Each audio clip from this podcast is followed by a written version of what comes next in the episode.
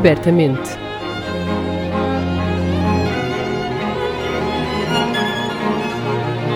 Um podcast da Orquestra Sem Fronteiras. Apresentado por Diogo Costa.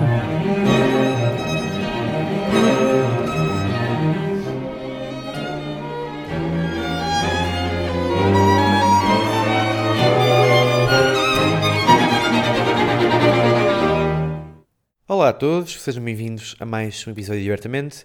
O meu nome é Diogo Costa e este é o podcast da Orquestra Sem Fronteiras com o apoio Santander. Hoje lançamos, nas nossas plataformas, o primeiro episódio deste podcast dedicado à música antiga. Em Portugal, o panorama musical das interpretações historicamente informadas leva cerca de 17 anos desde o grande boom que se deu em meados dos anos 2000. A fundação de uma série de agrupamentos dedicados a esta prática veio criar um espaço na programação das salas de concerto que era muito diminuído ou inexistente. Hoje vamos conversar com duas das pessoas que, em Portugal, mais fizeram pela conquista deste espaço e que, em mais público, cultivaram o amor por esta música dos períodos renascentista e barroco. Marcos Magalhães é cravista e maestro, licenciado em cravo pela Escola Superior de Música de Lisboa e pelo Conservatório Nacional Superior de Música e Dança de Paris. É doutorado em Ciências Musicais pela Universidade Nova de Lisboa e é, atualmente, professor no Liceu Francês. Marta Araújo é pianista e cravista, licenciada em cravo pela Escola Superior de Música e Arte de Espetáculo do Instituto Politécnico do Porto e pela Utrecht School of Arts. É professora no Conservatório de Música da Metropolitana. Juntos são os diretores dos Músicos do Tejo, agrupamento fundado em 2005, um dos mais reconhecidos agrupamentos dedicados à música antiga, nacional e internacionalmente. Olá Marta, olá Marcos. Estamos Olá. aqui à conversa Olá. depois da estreia do vosso último espetáculo, As Guerras de em Gerona, o que me leva à vossa programação. Ao longo dos anos, os músicos do teste têm marcado o panorama musical português internacional, não apenas como um agrupamento especializado em música antiga e interpretações historicamente informadas, mas também como um agrupamento que torna inevitavelmente fresca e contemporânea este tipo de prática, seja através da incorporação do fado na vossa programação, seja pelas produções operáticas e de música incidental que apresentam com um estilo muito próprio e de forma única em Portugal. Como é que descrevem este espectro de programação dos músicos do Tejo? Então, tem sido muito variado. Tentamos não nos acantonar só numa perspectiva e achamos a perspectiva historicamente informada, que foi a base da nossa formação, muito interessante, mas às vezes limitativa, porque tem certos vícios que nós não queremos, em qual, nos quais não queremos cair, e então queremos ter uma perspectiva mais uh, abrangente. E então temos feito não só a recuperação do património, Uhum. porque isso é urgente para nós portugueses, que temos um património fantástico e que estávamos muito em atraso em, outros, em relação a outros países, porque temos mesmo muita música. Eh, Sei lá, por exemplo, Finlândia não terá tanta música como nós. Uhum. eh, mesmo até outros países mais conhecidos. E ainda assim começaram mais cedo a conservar e, E- a cuidar o seu Exato. património Exatamente. musical. Portanto, tivemos que fazer isso e, e temos ainda muito que fazer. E, É e foi uma das principais motivações. Porque é que são os, os estrangeiros a gravar a nossa música só, unicamente, e nós não conseguimos uma gravação eh, de boa qualidade e com, com co- algo a dizer sobre as nossas músicas, as nossas obras operáticas, por exemplo. E então isso foi um dos eixos principais. Depois outros começámos a desenvolver mais que- com- em conexão com a criação contemporânea e com outras perspectivas. Exato. Uh, gostamos muito do, do- do- do património, respeitamos o património, queremos zelar por ele, mas não de uma perspectiva só historicista, e, mas de uma forma criativa. Portanto, a nossa formação é especializada nessa, na, na área da música antiga, mas temos uma perspectiva também criativa, ou seja, o que é que nós queremos muito fazer? É gravar. Nós sentimos, quando começámos a entrar em campo, que não estava nada registado. E fazer Nada, cons- dizer, havia Quase algumas- nada, pronto, eu também não vou ser redu- reducionista. Isto às vezes é, é, é um ser, é um bocadinho Exagero. hiperbólico falar assim. Não, mas sentimos que havia muito por fazer, muito caminho por desbravar e, hum, e pusemos mãos à obra, um bocado, um bocado não, mesmo por iniciativa própria, porque hum, somos os dois a impulsionar sempre este projeto. Por um lado é bom porque duas pessoas têm energia e não estão muito dependentes de muitas Instituições. outras instituições e, e pomos a andar mesmo por nossa iniciativa, persistência, resiliência e, e temos conseguido fazer, mas tem sido um esforço enorme fazer estes projetos que são muito grandiosos, são equipas muito. são, são grandes, são equipas grandes. E que já os fazem, eh, se as minhas contas não me falham, há 16 anos. Há 16 Exatamente, anos que estão em 16 atividade. Qual é que é o retrato que fazem da música antiga em Portugal ao fim de 16 anos? Eu acho que a música antiga tem evoluído imenso em 16 anos. Eh, Há muitos grupos de música antiga e realmente houve uma. Pode-se dizer que temos já bastante, bastante oferta. Na minha opinião, ainda falta muito por fazer, ainda há muito por fazer. Eu não gosto muito de comparar sempre com, com ah, os restantes países europeus, sobretudo, mas acho que Portugal é um país riquíssimo a nível cultural, riquíssimo mesmo, e temos que hum, acreditar nisso. E hum, acho que a música antiga ainda precisa de mais. A música antiga e não só, toda, toda a cultura portuguesa precisa de muito mais que as pessoas acreditem nela. Não só nós próprios que somos músicos, artistas, produtores, coordenadores, tudo, mas também as instituições. Não deve ser um- uma coisa que acontece pontualmente. A título de Exato. exemplo, as Guerras da Alecria Majerona, que fizemos agora, que é uma obra fantástica do António José da Silva e do António Teixeira, é uma obra que devia ser de referência, que devia ser feita anualmente. Por exemplo, se fomos à França, eles estão sempre a fazer uma Molière. Anualmente, e ninguém diz, ah, outra Mais vez. uma Não, aqui nós fazemos a Spinalba, que foi a nossa primeira obra, que é uma obra belíssima. Fizemos a Spinalba uma, duas vezes. Pronto, agora temos que fazer uma pausa disto porque já foi muito e temos que dar uma oferta diferente ao público. Não, nós temos que oferecer para criar hábitos, sobretudo escolas. eh, Tem, tem, tem que se saber, porque é uma obra divertidíssima. E outra coisa, o século XVIII é muito rico, Tem muito que rico, voltar, não é? muito rico a nível musical, a nível. é super criativo. A primeira escolha musical que nos trazem é do álbum Il Triunfo d'Amore, música de Francisco António de Almeida. Vamos ouvir a primeira área de Tremosia, pela cantora Joana Seara, na editora Naxos, uma gravação vossa. Querem deixar uma breve nota sobre esta escolha musical? Porquê esta escolha? É uma obra que eu gosto muito. O Triunfo da Amor é belíssima música pura, talvez menos cómica, por exemplo, que usa Spinalba, então mais sublime.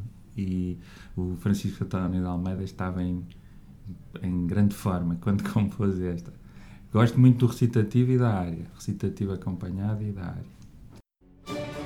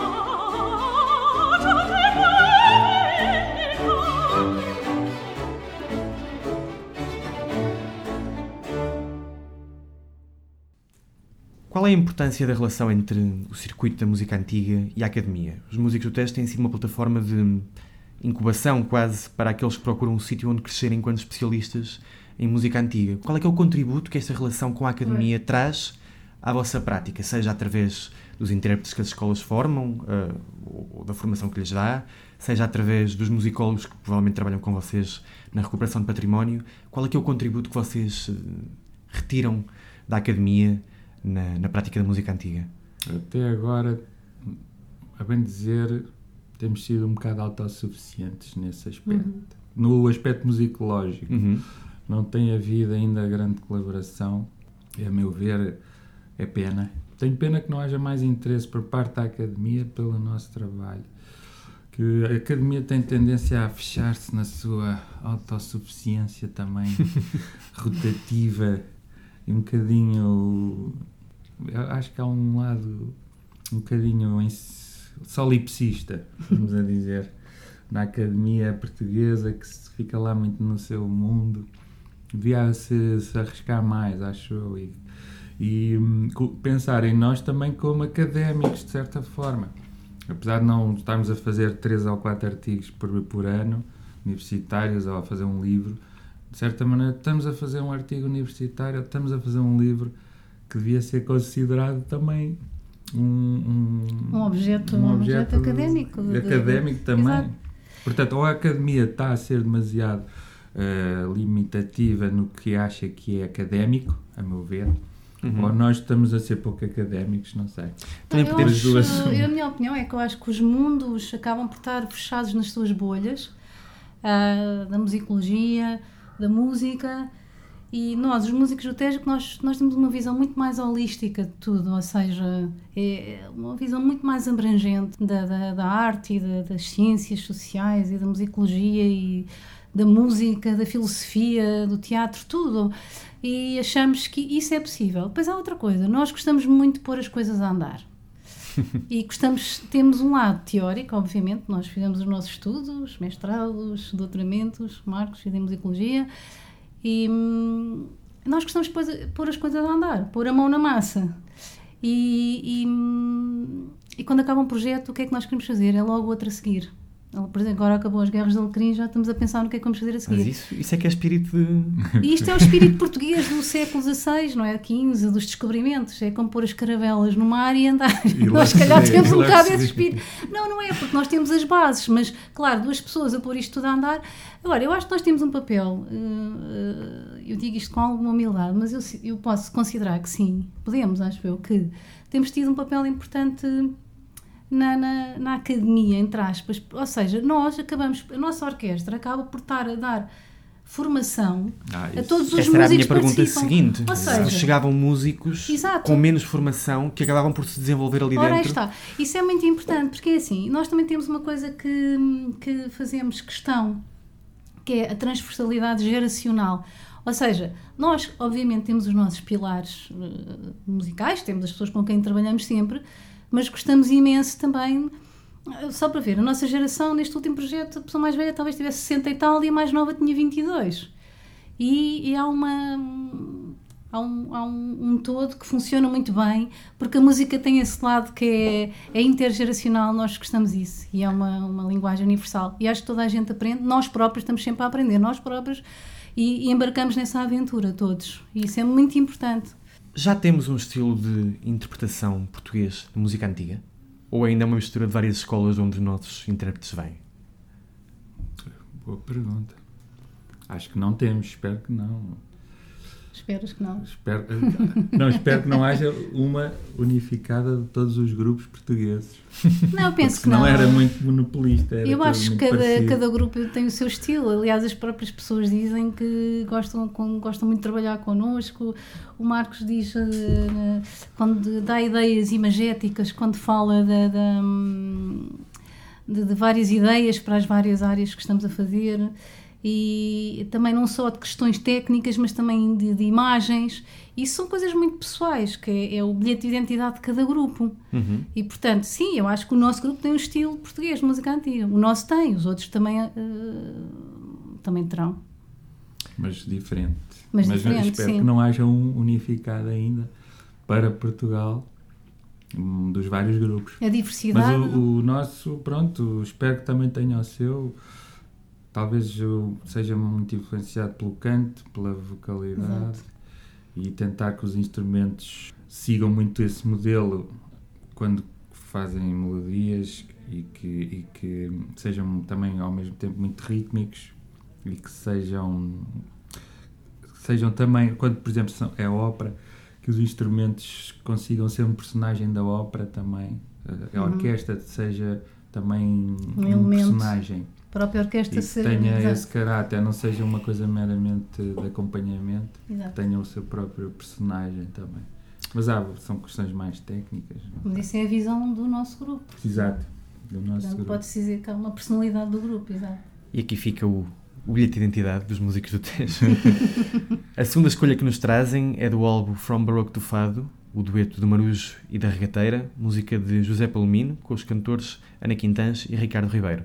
Quem é que vai falar um bocadinho sobre esta Podemos escolha? falar os dois, mas eh, este disco foi particularmente interessante porque começou com um convite para ir à Finlândia. A Finlândia, eles são muito inovadores na, na- em projetos criativos e digamos que foi lá a incu- a incubadora, da, a incu- a incubação da ideia foi lá. Com a orquestra do Apo Aquinen, que é um amigo meu. E depois surgiu o, o- convite e a proposta e o convite que fazemos no Gulbenkian e como nós temos sempre hum, esta ideia de querer gravar e registar, porque de facto este disco é muito interessante porque faz um périplo do século, eu só mexo nos microfones, do século XII ao século XX, XXI aliás, Exato. não é? 21, e tínhamos que registar mesmo esta, esta obra. E o Palomino está ali no meio, porque não é? século É XVIII, século XVIII, Deze- às vezes XIX. às vezes É uma obra super interessante. E o que é que tem de inovador? É que o Ricardo Ribeiro é um cantor de fado, Ana Quintans é, é soprano. E é interessante que eles fazem ali uma, uma, uma- um, um- um dueto muito, muito interessante, que tem um caráter, tem um jogo teatral muito, muito interessante e com, com umas vozes muito que, que jogam muito bem.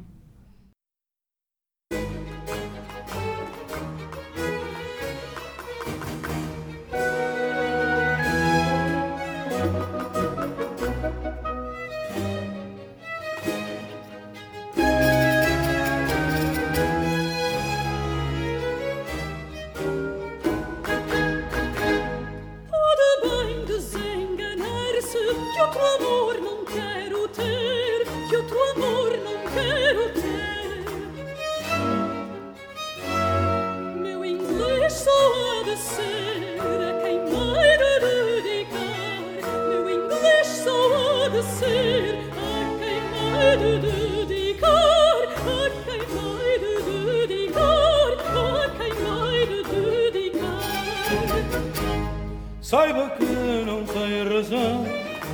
Gostar tanto de ingleses. Sei que também nos portugueses tudo bom há de encontrar. Que tão bem nos portugueses tudo bom há de encontrar. Que tão bem nos portugueses tudo bom há de encontrar. Há de encontrar,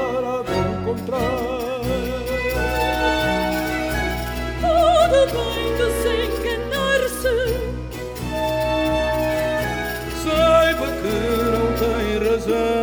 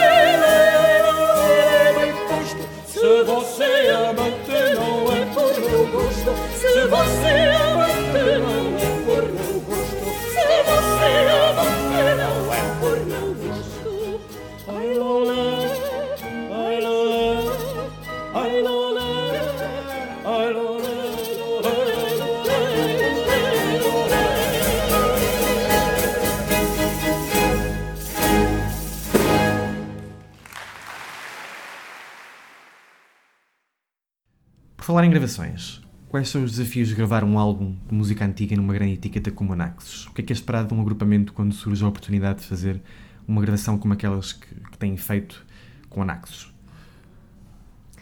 Então, isto é, é um grande desafio. Neste momento, para nós, quando começámos com gravações para a Naxos, foi, foi uma enorme excitação, porque era o passaporte para viajarmos para todos os países, a nível de edição, um CD pode circular muito mais rápido que uma orquestra, não é? E então a Naxos tem uma distribuição incrível mesmo. E tivemos críticas desde o primeiro álbum, desde a Sfinalba, do Japão, de, de, de vários, vários cantos do mundo. Exato. E claro, isso é um- para um grupo é, um- é, é- é maravilhoso, não é?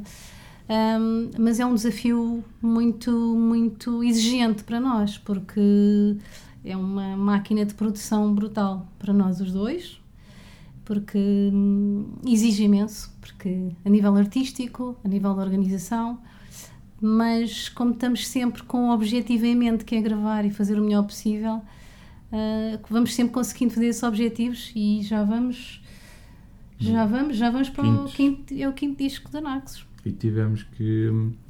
Mas temos que ter muito cuidado que seja um produto de alta qualidade. Exatamente. Mas também quisemos ser. Eh, tivemos certas regras, por exemplo, não queremos ser uma orquestra estrangeira em Portugal, portanto, trabalhamos com os músicos que existem Isso. cá e talvez alguns de fora, mas em minoria, porque queremos trabalhar com os que estão cá, queremos trabalhar localmente Exato. Nós acreditamos no no- produto nacional. o produto local. Produto naci- Exato. E queremos, por exemplo, nos cantores, eh, o nosso primeiro disco, o segundo, exclusivamente cantores portugueses, porque achamos que são, têm uma qualidade acima da média e que temos que contrariar esta, uma coisa histórica que houve sempre em Portugal, Exato. menosprezar os cantores portugueses, que é uma coisa que quem estuda musicologia sabe que vem desde o século XVIII, que os italianos é que eram bons, depois os portugueses eram sempre menosprezados. E os papéis secundários. Acabaram papéis por ter a secundários. Luísa Todd e ter muitas exceções, e, mas o século XX, quando eu era novo, era mesmo, foi só o começo desse, de contrariar esse, Mas, esse preconceito. e um- É verdade. E, e agora isso. temos o- já finalmente uma perspectiva diferente. Mas Mas, eu quando acho eu era novo era uma portas. coisa completamente. Mas eu arrisco-me a dizer que nós abrimos portas, porque há cantores que começaram por gravar connosco, como se tivéssemos, nós fôssemos um produto experimental, e Exato. depois, mais tarde, houve outras instituições que convidaram esses cantores. Ou seja, nós arriscámos, não temos problema nenhum. Ah, convidámos as pessoas que quem achámos que tínhamos que convidar. E mais tarde essas pessoas foram convidadas para outras etiquetas e outras produções no estrangeiro. E com os programadores? Qual tem sido a relação dos programadores com a música antiga, da vossa experiência? Nós temos às- mais relação eh, até agora com. Já tivemos uma relação muito engraçada com o CCB, que nos obrigou a. nos ajudou a lançar no início, com o Sim, António na Mega altura Ferreira. do, do Mega Ferreira houve, hum, houve ali um, um momento muito profícuo, muito rico em, em querer hum, abranger várias valências no, no CCB em várias áreas do período, de vários períodos, não ser só o fado ou só jazz, ou só- muito eclético. E nós fomos um dos grupos que tínhamos anualmente que apresentar uma ópera e quase que pusemos esse desafio a nós próprios, e a própria Mega Ferreira também, que é uma ópera desconhecida, ou, ou pouco tocada, ou Uma nunca. ópera desconhecida por ano. É um ótimo desafio. Exato, e tivemos, fizemos a La Spinalba, fizemos o Triunfo da Amore, que, e depois acabamos por gravar, fomos gravando essas obras. Ah, fizemos Il Frate, Il Frate Innamorato, do Pergolesi, porque acho que já há anos que não era ah, tocado em Portugal, e, e foi um desafio muito bom. Também nos serviu, foi um terreno muito fértil para nós. Depois desenvolvemos alguns contactos mais próximos em Évora com a Helena Zuber, que é uma Exato. senhora também muito simpática e que faz muita coisa. Um, A Gulbenkian, também a tivemos no Gulbenkian, fizemos várias coisas. Tivemos do Festival da Póvoa do Verde. Aliás, nós já, já tivemos em quase todas as casas portuguesas. Ainda só ainda não eh, tivemos na Casa da Música. Na Casa da Música. no Porto. E depois E- também tem sido muito interessante, é não só na música antiga, é, os programadores também acham interessante esta parte mais criativa. Por exemplo, o projeto que fizemos com o Pedro Costa, o realizador Pedro Costa, que é um realizador incrível, conhecidíssimo lá fora, aliás, muito reconhecido mesmo. E fizemos na Gulbenkian um projeto que cruza transversal entre música e cinema. Também temos tido com o André Cunha Leal também os Dias da Música, a propósito das temáticas dos Dias da Música, tem-nos vindo a, um, a puxar também pela nossa criatividade em termos de construção de programas. Fizemos o To Play or Not To Play com o grande cantor João Fernandes. Exato. Em torno do Shakespeare, quisemos fazer uma coisa completamente fora do, do, do- do- do normal. Fizemos um espetáculo que fomos nós os três que o construímos, que criámos. Também fizemos com a Luísa Cruz, com a grande atriz Luísa Cruz, o Veneza e os Limites da Moralidade, que é Portanto, um, sabem convencer bem os programadores a programar espetáculos muito interessantes como vocês. E eles também se calhar acreditam, não é? Porque também isto de construir, também ir construindo um percurso também pode dar, eh, pode dar essas são, Temos são tido- algumas provas dadas, mas nós estamos sempre convencidos que estamos a, a desbravar caminho, sempre, não, não, não estamos, eh, sentimos que estamos sempre a fazer eh, coisas novas. Bem, ficamos com a nossa última escolha musical, Il Mundo della Luna, música de Pedro António Avondano, e ouvimos Vado, com os cantores Carla Simões, Fernando Guimarães e Luís Rodrigues, também da editora Naxos. O que é que nos contam sobre esta gravação? Bem, esta, esta gravação é capaz de ter sido das gravações mais trabalhosas que tivemos. Ah, foi, foi incrível. Fizemos no Teatro Itália. Em, em relação à obra, é uma obra fabulosa. E ficámos muito felizes porque este CD foi nomeado para os Prémios Play. Foi, foi para nós, apesar de. se uma nomeação é ótimo, não fomos nós que ganhámos, mas foi, foi fantástico porque foi uma prova de que este esforço valeu mesmo Vale a pena. Claro. E o, o, o elenco era fabuloso, a orquestra teve ótima, toda a gente se empenha imenso, cada pessoa da orquestra se empenha imenso no seu trabalho, cada indivíduo que está na orquestra, que está no, no palco, o elenco empenha-se imenso e acaba por depois resultar, é fruto disso. E, e o Marcos também Salientar- vai dando as suas, as suas dicas, as suas... salientar aqui que o papel principal caiu que nem uma luva ao Luís Rodrigues, que é um é uma referência no canto operático em Portugal e, E no teatro, e, E e a verve teatral. e ficou É. mesmo que nem uma luva o papel principal que ele fez excelentemente. Essa, essa, Boa na é, fé. essa área é divertidíssima. É uma área divertidíssima. Marta, Marcos, muito obrigado pela conversa e até uma próxima. Foi Obrigada. um prazer e muito obrigado. Obrigada a nós.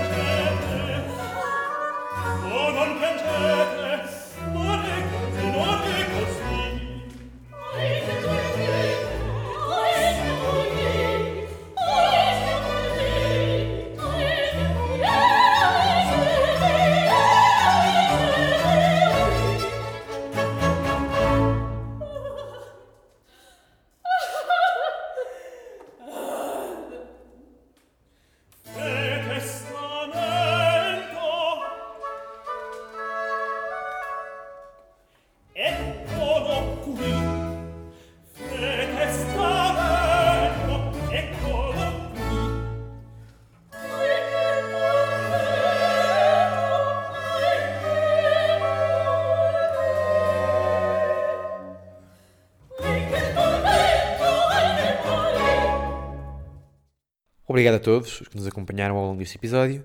Estamos de volta no próximo dia 13 de janeiro com Francisco Lima Santos, primeiro concertino auxiliar da Orquestra Gulbenkian. Até lá, passem bem e abertamente.